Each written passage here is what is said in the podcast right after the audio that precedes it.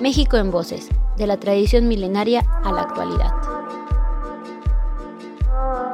Hola, buenas tardes a todos. Bienvenidos a esta sección entrevistando de México en Voces. El día de hoy, como cada semana, tendremos a un invitado especial que nos hablará acerca de la oralidad, en este caso, de la importancia de la oralidad en las leyendas mexicanas. Y para eso tenemos a un invitado muy especial. Se trata de José de la Rosa, mejor conocido como el doctor escalofrío. Y bueno, no les cuento más, vayamos a ver la semblanza del invitado de hoy. José de la Rosa, mejor conocido como Doctor Escalofrío, es un youtuber originario de la Ciudad de México, creador de contenido histórico como leyendas, ya sean reales, urbanas o de su autoría, paranormales o de terror, con el propósito de la difusión, información o entretenimiento. Actualmente cuenta con 6.620 suscriptores, a los que sin duda atrapa con sus narrativas históricas, ya que para la realización de su trabajo audiovisual previamente investiga haciendo trabajo de campo y aventurándose a diferentes lugares, lo que le permite tener en su canal variedad de leyendas, favoreciendo así la preservación de las historias. Bienvenido, José. Veo que vienes en modo doctor escalofrío. Entonces, muchísimas gracias por aceptar esta invitación y que sigas con ese contenido que a veces nos imaginamos, ¿no? Que eh, ya no se cuentan las historias o que ya no estamos alrededor de la fogata contándolas, pero ciertamente se siguen contando. Con tu trabajo tú nos demuestras que se siguen contando, pero han mudado a otros medios, en este caso a la plataforma de YouTube. Entonces, muchísimas gracias por aceptar la invitación y pues empecemos con la entrevista. Y cuéntanos, ¿cómo te surge la idea de contar leyendas en esta plataforma? Pues en mi infancia, mi mamá siempre me contó historias de terror para dormir. A lo mejor era un poco extraño, pero mi mamá siempre me contaba así como de experiencias. Es que mis papás en sí son mis abuelos. O sea, yo conviví con personas grandes desde muy chico. Entonces, no sé si ustedes sabrán, pero me imagino que sí, que las personas grandes tienen un buen de historias para contar. Entonces mi mamá me contaba esto. Em, por ejemplo, hay un, un, cerro en Juchitepec, que de hecho esas historias no las he sacado porque las estoy, como les digo, escribiendo. Eh, hay un cerro en Juchitepec, eh, en Jico también hay otras leyendas bien importantes. Entonces, básicamente nace por todos los relatos que mi mamá me contaba de niño. Y fue como de, pues es que esto no hay en, YouTube. Se cuentan muchas cosas. Pues, por ejemplo, vamos a hablar de los grandes del terror. A nivel mundial, Dross es el número uno a nivel de terror en YouTube de todos los idiomas. De ahí, no sé quién le siga, pero uno de los más sonados es este Pasillo Infinito. Y tengo, tengo el honor, ahora sí, de haber conocido y trabajado a uno de los grandes, con uno de los grandes del radio. No sé si lo conozcan, pero lo pueden buscar. Señor Víctor Manuel Barrios Mata, creador del concepto de la mano pachona, que posteriormente se convirtió en la mano peluda. Hace unos meses lamentablemente acaba de fallecer, pero pues se, creó un, un vínculo, una admiración. Entonces, pude colaborar en algunos de sus programas hace unos meses, sobre todo, como siempre, narrando historias mexicanas. Entonces, pues historias, leyendas, eso fue lo que me diferenciaba de las demás personas que llamaban para, para contar esto, ¿no? Contar sus historias, todo. Ese, pues es, ahora sí que un orgullo muy, muy de persona, muy de mexicano, pues poder compartir todo, toda la cultura de México, toda esa, se podríamos llamar, em, no le quiero llamar mezcolanza porque va a sonar feo, pero toda esa simbiosis le podríamos llamar de culturas. ¿Por qué? Porque pues viven ahora sí que como simbiontes. Sin, sin la cultura española no podría existir la llorona. Sin la cultura mexicana tampoco podría existir la llorona. Entonces, por eso vamos a llamarlas así. Así nace esto, más que nada por pasión, por gusto, por orgullo. Y sí, eh, lamentablemente la situación actual nos ha limitado un poco porque hemos querido salir a más lugares y el plan es salir a lugares de todo México, pues a investigar. Y sobre todo, algo bien importante que les, les voy así como a contar en, en exclusiva. este, tenemos, bueno, yo, soy yo. Eh, tengo planeado ir a entrevistar señores grandes, como les decía, mi mamá fue la que me contaba todo esto. Ir a entrevistar señores grandes, hacer un acto de labor social, más que nada, a cambio de que nos cuenten las historias de terror que ellos saben. Hacer como una tipo enciclopedia de leyendas contadas por personas de la tercera edad que nos cuenten todas las experiencias que han tenido a lo largo de, sus, de los años y que incluso les pudieron haber contado sus abuelos o bisabuelos. Imagínense de cuánto tiempo estamos hablando de una recopilación de leyendas, de cuántos años. Eso es lo que doctor Escalofrío trata de hacer. Una labor social, pero que también cumpla en el ámbito cultural. Claro, y qué interesante que tú seas también ese portavoz de, las historias que a ti te contaban, ¿no? Y que de seguro tiene muchos años que también a ellas se las contaban. Y justamente, ¿por qué crees que es importante preservar estas historias? ¿Por qué es importante?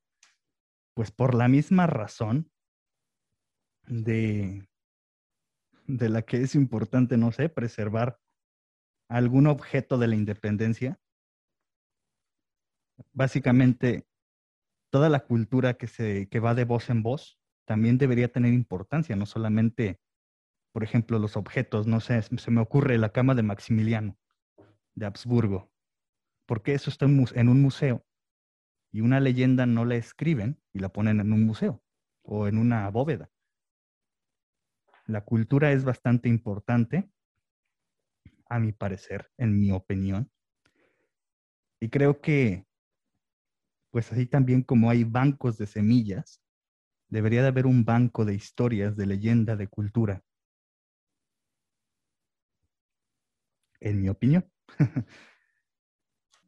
Sí, sin duda aprendemos mucho de, las comunidades, eh, del lenguaje, de todo eso, y que tú lo plasmes es, es fundamental para esa preservación. Y hubo un trabajo que, a nosotros nos, nos, gustaría conocer el trasfondo, cómo se realizó este, y es el de la bruja del Teposteco. Y cuéntanos acerca de esto, cómo se realizó el guion, eh, cómo fue el trabajo de campo, todo, todos los elementos necesarios para llegar al guion y a la realización de, este, de esta leyenda. También Doctor Escalofrío también nace en una etapa de mi vida en la que tuve muchos terrores nocturnos. Como dice, sí, redacté mis sueños. De hecho, también tengo un video explicando em, las teorías de, los sueños, del inconsciente. Obviamente no soy experto en esto, pero son temas que me apasionan, los investigo, em, los redacto. Pero hay algo bien, bien interesante en esto. No hay un guion como tal, pero yo me dejo llevar más por el sentimiento, o es algo muy romántico, así por así decirlo, porque, por ejemplo, yo puedo decir, hoy voy a Cuernavaca, ¿no? Y me pongo a buscar lugares de Cuernavaca que tengan algún, alguna historia o con conocidos para aprovechar el viaje. Entonces es como que, pues me dicen, ¿sabes qué? El Panteón de la Leona.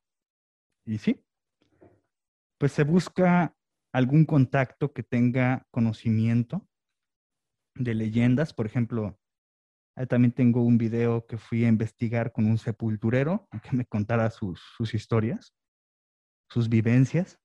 Y sí, básicamente es así. Más que nada es un ámbito pues pasional. Me dejo llevar por, por, la pasión de esto, porque realmente yo lo hago por gusto, no lo hago por, por otra cosa más, por casi casi romanticismo, por la melancolía de, de justamente esa historia, lo que les cuento, de que mi mamá pues me contaba las historias y ahora a mí me gusta contarle las historias a las demás personas. Claro, ¿no? Creo que la memoria es parte importante y parte fundamental en la narrativa y en el hecho de contar historias y que se preserven. Y hemos visto eh, varios de tus videos y a tus seguidores les encanta eh, que vayas a los lugares y que recopiles información. Cuéntanos acerca de eso cómo tú recopilas la información para realizar tus guiones, cómo se hacen, eh, cómo es el trabajo de campo, de campo previo a la realización ya del contenido digital. Aquí va lo interesante. El canal y la página de Facebook estaban en un lugar, en, bueno, más bien en una etapa en la cual yo empezaba a narrar historias creadas por mí. Okay. ¿ok? Pero hay algo bien importante aquí. La bruja de Tepoztlán no es algo inventado totalmente, ¿ok? Em, los personajes están basados, eh, sus nombres son nombres de la lengua náhuatl. El, personaje principal se llama Estli. Recuerdo mucho que lo estuve investigando y este nombre significa sangre. Entonces, esta leyenda más que nada surge en una, pues en una visita a una cueva que está en Tepoztlán que es muy difícil acceder. Y fui con unos amigos, que casualmente yo iba de mal tercio. Pero al encontrarme en esa cueva, eh, sí me encontré con, con indicios de que habían hecho algún tipo de ritual ahí, ah, tipo brujería. Vamos a,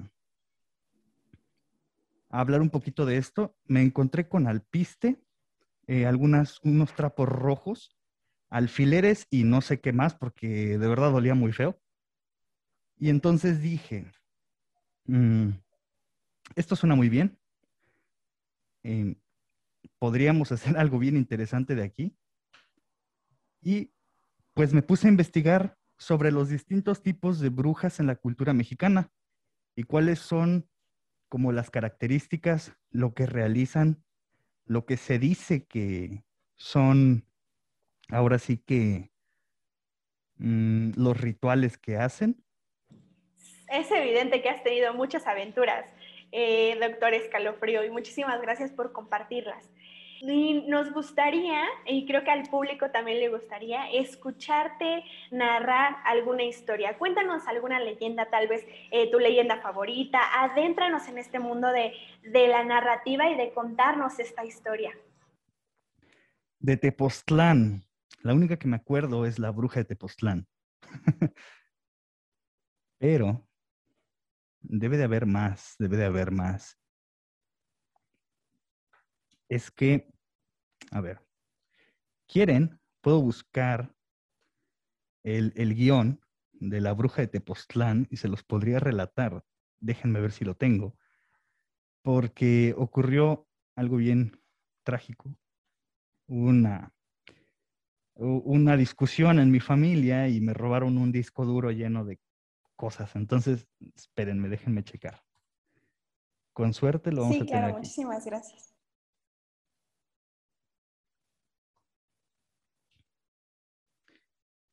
Eh, no. no, no la tengo, ahorita no tengo el guion. Pero bueno. Em, ¿Qué más podría ser? ¿Qué más podría ser? Ustedes díganme. ¿A, fuerza de Tepoztlán? algo que nos quiera este, no, no, no. Eh, simplemente, o, sea, estaría padre, pero igual si nos quieres contar otra cosa, este, para ver justamente eso, ¿no? También em, que nos cuentes acerca del estilo que tú tienes para narrar las cosas y para justamente esto, sumergir a las personas en la historia de tal manera que se queden ahí clavados. Y, por ejemplo, estábamos viendo eh, tus videos y si, es así como que eh, te adentras, ¿no? Por los efectos, por todo, pero también por la manera en la que tú lo narras. Ok, gracias, gracias. Em, bueno, les quiero comentar algo. Eh, ustedes estudian comunicación, me dijeron, ¿verdad? Sí. Sí. Bueno, ustedes sabrán ah, que algo muy importante es la música. Creo que para, para, para tener un ambiente inmersivo, debes de jugar mucho con la música, con los efectos. Justamente pues es lo que yo intenté. Empecé a buscar efectos de sonido. Em, la música, por ejemplo, muchas leyendas mexicanas, si ustedes checan, utilizo música tradicional mexicana. no, no, no le digan a, los del copyright. Pero lo que hago es bajarla dos tonos por lo, por lo general y bajarle la velocidad. Entonces lo que hago es como que darle un, un, tono más oscuro, algo que te cause incomodidad. Y ahora sí que mis amigos cercanos son los, los conejillos de Indias, porque les pongo lo que hago, por ejemplo, en música, y les digo, oye, checa esto. Y lo escuchan, y si les da cosa, es que está perfecto para, para un video. Pero bueno, ¿Ustedes conocen la leyenda de la descarnada?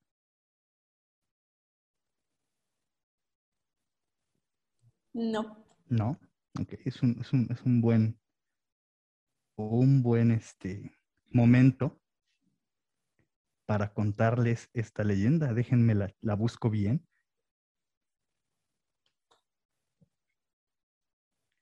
Porque, pues es, me parece que es una, historia prehispánica, si no es que en el tiempo de la conquista.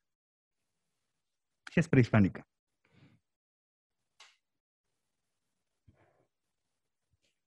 Ok, y el estilo en el que narro, la verdad, no sé cómo lo adopté. Simplemente, pues en mis primeros videos yo narraba fatal. Ahora no, no, no digo que, que sea muy bueno, pero pues por lo menos no se escucha tan mal. La narración es un poquito pausada. La voz es ahora sí que un poco modulada. Este, es esta que les estoy, con la que les estoy hablando es mi voz normal, pero al momento de narrar, pues obviamente sí se modula un poquito dándole una intención, pues para, si no es que hacerlos sentir incómodos, si lo noten como un tipo de narración. Eh, un poquito, pues interesante, ¿no? Entonces, ¿les gustaría que les cuente esta historia? Claro que sí, por favor. Gracias, gracias. Entonces, sin más preámbulos, empezamos. Y dice así. Se cuenta que durante la época prehispánica vivía un guerrero con su esposa. A ver, otra vez, otra vez, perdón, perdón. Déjenme subirle un poquito el brillo a esto.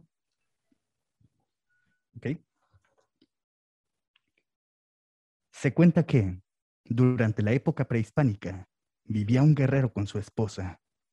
Ellos no habían podido tener un hijo, por lo que la mujer era despreciada por la comunidad al creerla infértil, pues no era bien visto serlo en esta tradición. Incluso querían expulsarla, ya que pensaban que traería un mal terrible al pueblo. Sin embargo, su esposo no lo permitía por el, el intenso amor que sentía por ella. Además, tenía la esperanza de que algún día formaran una familia. Un día, su esposo fue enviado a la guerra, así que partió al alba y emprendió su camino. Su esposa aún no había despertado y tenía que contarle una gran noticia. Al fin, estaba embarazada. Pero al darse cuenta de que su esposo se había marchado, salió corriendo para alcanzarlo. Su alegría duró muy poco, pues al salir de su casa, las mujeres del pueblo empezaron a apedrearla. Lo que no sabían es que ellas se estaban sentenciando a sí mismas. La mujer quedó tan herida que perdió a su bebé. Fue así que triste y enfurecida, rogó a los dioses de la noche para que la ayudaran a a vengarse de aquellas que la habían hecho tan desdichada. Sus plegarias fueron escuchadas y le concedieron el poder de arrancarse la piel para así poder horrorizar y matar a quienes le habían arrebatado su felicidad. Con este poder, ella empezó su venganza. Con su apariencia de descarnada, ocultaba su identidad y por las noches salía a asesinar a las mujeres. Luego volvía a su apariencia normal para que nadie sospechara. Entonces, durante siete noches, aterrorizó al pueblo y casi lograba completar su venganza, pero su marido regresó de la guerra. Una noche, ella se escabulló nuevamente para asesinar a sus últimas víctimas. Su marido, temiendo que aquel, aquel monstruo que rondaba en el pueblo le atacara, fue tras ella. Pero, pero quedó aterrorizado al darse cuenta de que su amada y dulce esposa era la criatura que había causado tanto daño. Sabía que esas mujeres habían actuado mal, pero no merecían tal infortunio. Pese a todo el amor que le tenía, decidió ponerle fin a la situación. Entonces, roció de sal la piel de su mujer. De este modo, jamás podría volver a colocársela. Y así nació la descarnada. Algunos dicen que aún la oyen lamentarse porque nunca pudo ser la madre. Perdón, porque nunca pudo ser madre. Algunos dicen que aún la oyen lamentarse porque nunca pudo ser madre. También cuentan que ronda por las noches con la esperanza de vengarse de aquellas a quien tanto envidia, las madres. Y ya, pues esa es una leyenda de las que más me gustan, de las leyendas mexicanas. una disculpa, ando un poquito nervioso, así que yo también me equivoqué un poquito, pero bueno. Sin duda nos metemos a la historia y qué miedo con lo de esta persona que, que se aparecía y que fue su esposo, ¿no? el que lo el que la mató y todo. Muchísimas gracias por compartir con nosotros esta, esta leyenda y mm, eh, seguir escuchando, seguir escuchando estas leyendas. Creo que no solamente favorece a uno como persona, sino que también ayuda a la preservación, eh, no solo de ciertas comunidades de las leyendas, sino que son leyendas, como tú dices, o sea, prehispánicas, que llevan mucho tiempo contándose y que cada quien le da su toque a la narrativa, así como tú. Muchísimas gracias. Y cuéntanos, ¿a qué personas va dirigido el contenido que tú haces? A todas las personas que estén eh, interesadas en viajar a México, a todas las personas que les guste el terror, todas las personas amantes de la historia y de la cultura, eh, amantes también de los libros. No estaría mal hacer un, hacer un libro de toda la recopilación de, de leyendas. Obviamente, no que esté a mi nombre, sino que lo podría hacer la Conaculta. Y e incluso que se ponga gratis. Por ejemplo, la Conaculta tiene varios libros eh, en, por ejemplo, en Books, en, en, iOS. También me parece que en la Play Store hay, hay libros gratis que ustedes pueden descargar. Entonces, eso también estaría muy padre hacerlo. Y sobre todo, pues no lucrar con esto, pero sí que se siga preservando y creando, este, aún, bueno, haciendo más grande este sector, este mercado de personas que puedan consumir este tipo de contenido.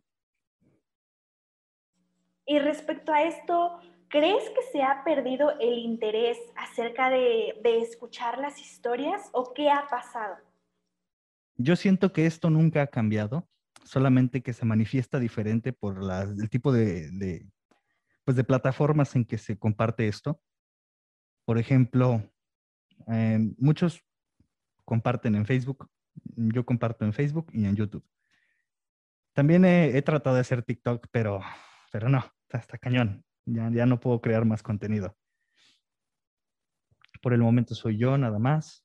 Entonces, en un futuro quizás sí. Y yo siento que, que esta, este interés por el terror, por, la, por las leyendas, no se ha perdido. Siento que es el mismo, solamente que ahora lo vemos manifestado en otros, en otros términos porque, por ejemplo, em, la mayoría de mis seguidores en YouTube son mexicanos, son mexicanos que se encuentran en otros países. O sea que les encanta revivir la cultura de México. Ahorita hay un sector muy importante en Estados Unidos.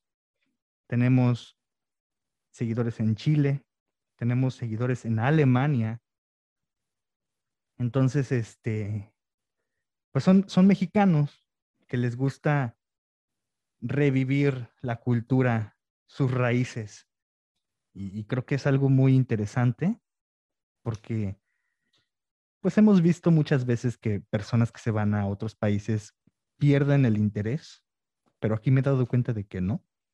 Por lo menos en la cultura y las leyendas, no claro, hacer una labor porque esas personas tienen mucho conocimiento. Creo que todos en, la medida que vamos eh, creciendo, vamos adquiriendo más experiencia y justo esas experiencias hay que eh, soltarlas para que otros aprendan. Y en tu punto de vista, ¿cómo podemos favorecer a la preservación cultural? ¿A través de qué medios, plataformas, etcétera? Ajá, ok aún no puedo, no, no lo he hecho como tal, porque ven que les, les comentaba que la idea es hacer una labor social, por ejemplo, visitar pueblitos que pues ahora sí que va a sonar feo, pero que pues sean pueblos marginados, ¿no? De, pobreza extrema. Y la idea es, por ejemplo, compartir una comida con ellos, llevar la comida y pues obviamente platicar con ellos, hablar, conocer a esas personas, hacer una labor social también, no solamente es pues ir y, díganme, ¿no? Es, es algo ganar, ganar. Nosotros, por ejemplo, nos cuentan la historia, la compartimos, pero pues también les damos una, una bonita experiencia a ellos y si se les puede aportar algo, algo para, pues por ejemplo, una despensa, o sea, no está de más. Eh, supongo que es una buena idea, pero sí, vamos, a estar trabajando en eso. Próximamente es algo que quiero alcanzar en, el canal y obviamente en la página de Facebook. Porque las redes sociales por lo general no se usan para, para esto. Por ejemplo, yo, si ven mi Facebook, bueno, mi página de Facebook, van a ver puros memes. puros memes de terror, puros memes. Este. Pues básicamente la página de Facebook se, usa para, llegar a más personas a través de, ahora sí que una estrategia de mercado, por así decirlo. ¿Por qué? Porque la, forma más fácil de llegar a alguien es por la risa, no por el miedo. Entonces, subimos memes al mismo tiempo que subimos este eh, link directo al canal. Pero yo creo que YouTube es un arma muy, muy interesante para hacer una tipo enciclopedia de todas las, las leyendas, como les contaba. YouTube sí. Depende de la red social, es la respuesta. YouTube sí, Facebook no. Facebook es, siento, bueno, bueno, no sé, no sé. Yo siento que es un poco más cuando las personas están aburridas y están tratando de echar relajo, o por lo menos están tristes, están buscando un meme que se han volvido, se han vuelto, perdón, este, parte fundamental de la sociedad, incluso eh, escuchando algunos unos podcasts, eh, comentaban que personas que cuando están tristes se meten a Facebook, encuentran memes y pues les alegra el día. YouTube es diferente. Tú te metes a YouTube porque quieres ver algo que ya estás pensando. Dices, ¿sabes qué? Yo quiero leer, o bueno, yo quiero escuchar leyendas. Yo quiero ver, en este, en este caso, por ejemplo, yo quiero ver Tepoztlán desde un dron. Y te metes, lo buscas y lo tienes. Entonces, yo digo que las leyendas van a seguir, van, van a seguir existiendo, creándose canales dedicados a la cultura mexicana, espero que sí, dedicados a contar leyendas, em, a preservar la cultura. Yo creo que sí, van a seguir perdurando estas leyendas generación tras generación. Y pues si algún día nosotros desaparecemos de YouTube, seguramente llegará alguien más que tenga esta idea. Y sobre todo, pues esperamos servir de inspiración, que a partir de un, ahora sí que, del romanticismo, de la pasión por esto, este trabajo, por así decirlo, se pueda hacer una labor social. Excelente, Doc. sí, claro. Para, para, finalizar, Doc, ¿tendrías algunas palabras o, una pequeña reflexión para la gente que está interesada en, preservar todas esas historias en las que son eh, gente que son fanáticos de las historias de terror, de las leyendas, de los pueblos eh, eh, típicos de México, algo que les quieras decir para, para seguir motivándolos, que no pierdan el interés en, estas historias. Claro que sí.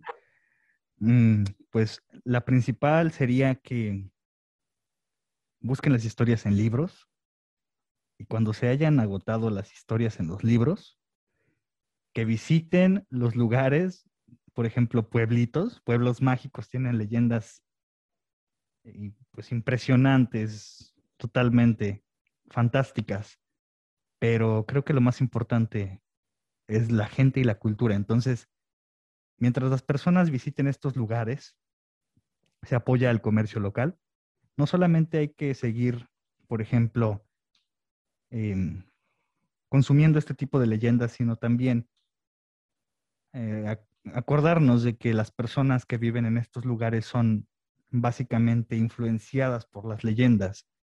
Entonces hay que apoyar a las comunidades que son ahora sí que dueñas de estas leyendas, de estas narraciones, porque pues nada nos quita la experiencia, no es lo mismo ir, visitar, experimentar, que solamente escuchar. Entonces, yo les recomiendo eso, sobre todo que apoyen a las personas, porque actualmente la situación actual no está fácil para, nadie.